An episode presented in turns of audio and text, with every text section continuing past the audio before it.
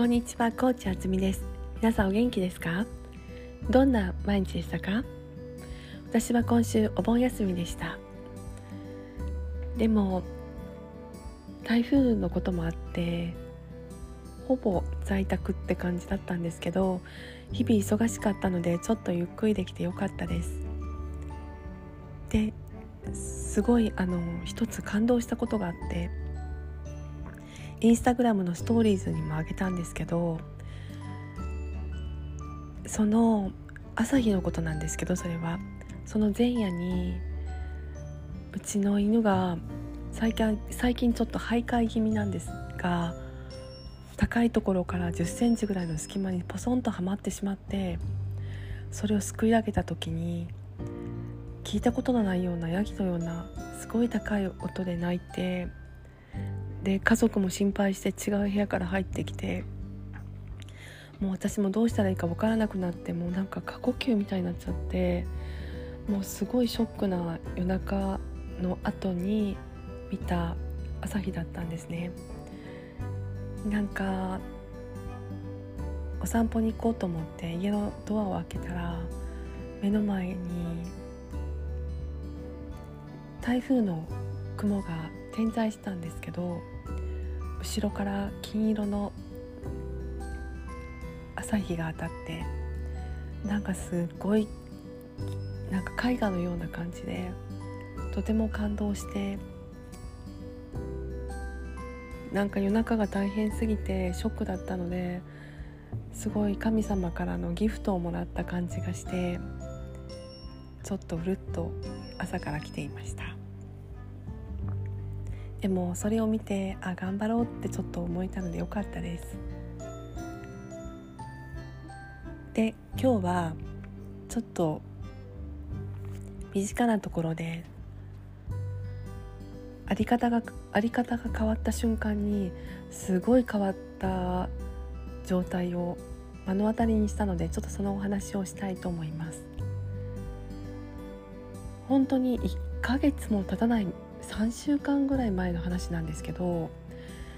その人が、まあ、ずっと最近もう1年ぐらいは割と停滞してモヤモヤしてたらしくで周りから見てもあそんな感じで楽しそうな感じはしないなと思ってたんですね。でそしたら本人の方から実は本当にずっと楽しくないっていう話があってであのいろいろ何個か質問してみたんですけどそしたら一番刺さったのがどういう状態で痛いと思ってるの？って聞いたらすごい急にそうだって思い出されてこういう状態で痛いと思ってたんだって思われたんですね。そしたらその後の行動が早くてもうあっという間にもう新しい仕事そしてそれに伴って新しい住むところそしてそれにその新しい仕事に必要なスキルそしてそれに関連する人に人に会ったりもうなんか急に1ヶ月前では想像ができなかったような行動とか日々になっていて本当にこう在り方と方向性が決まるだけでこんなに話が進むもんなんだなっていうのを見て本当に驚きました。未来って考えてみたら底なし沼ですよね。ずっとずっとずっとずっと未来って生きてる限りあるじゃないですか。だから考えてみたら未来がわからないからって怖いなって思ってたことはあったんですけど昔。永遠に怖いですよねそしたら。なら自分で決めた未来を生きるって思うと例えば先まで行くと怖かったらもっと手前の未来を決めた決めてもいいし細切れに決めていってもいいからとりあえずその未来の方向に向かってご機嫌で生きていたらずっとずっとご機嫌だなんだなと思いました。特に今回見た例はまあ、家族も別にまだいないとかそういう身軽なこと身軽な人ほどすぐに消し出してすぐにできると思うんですけどでもちっちゃなことから家族がいても何でもできるなって思ったんですね。ぜひ皆さんも方向性と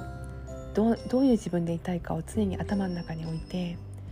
一度行動してみてくださいでは皆さんが健やかでいられますように私たち皆さんが愛で包まれますように。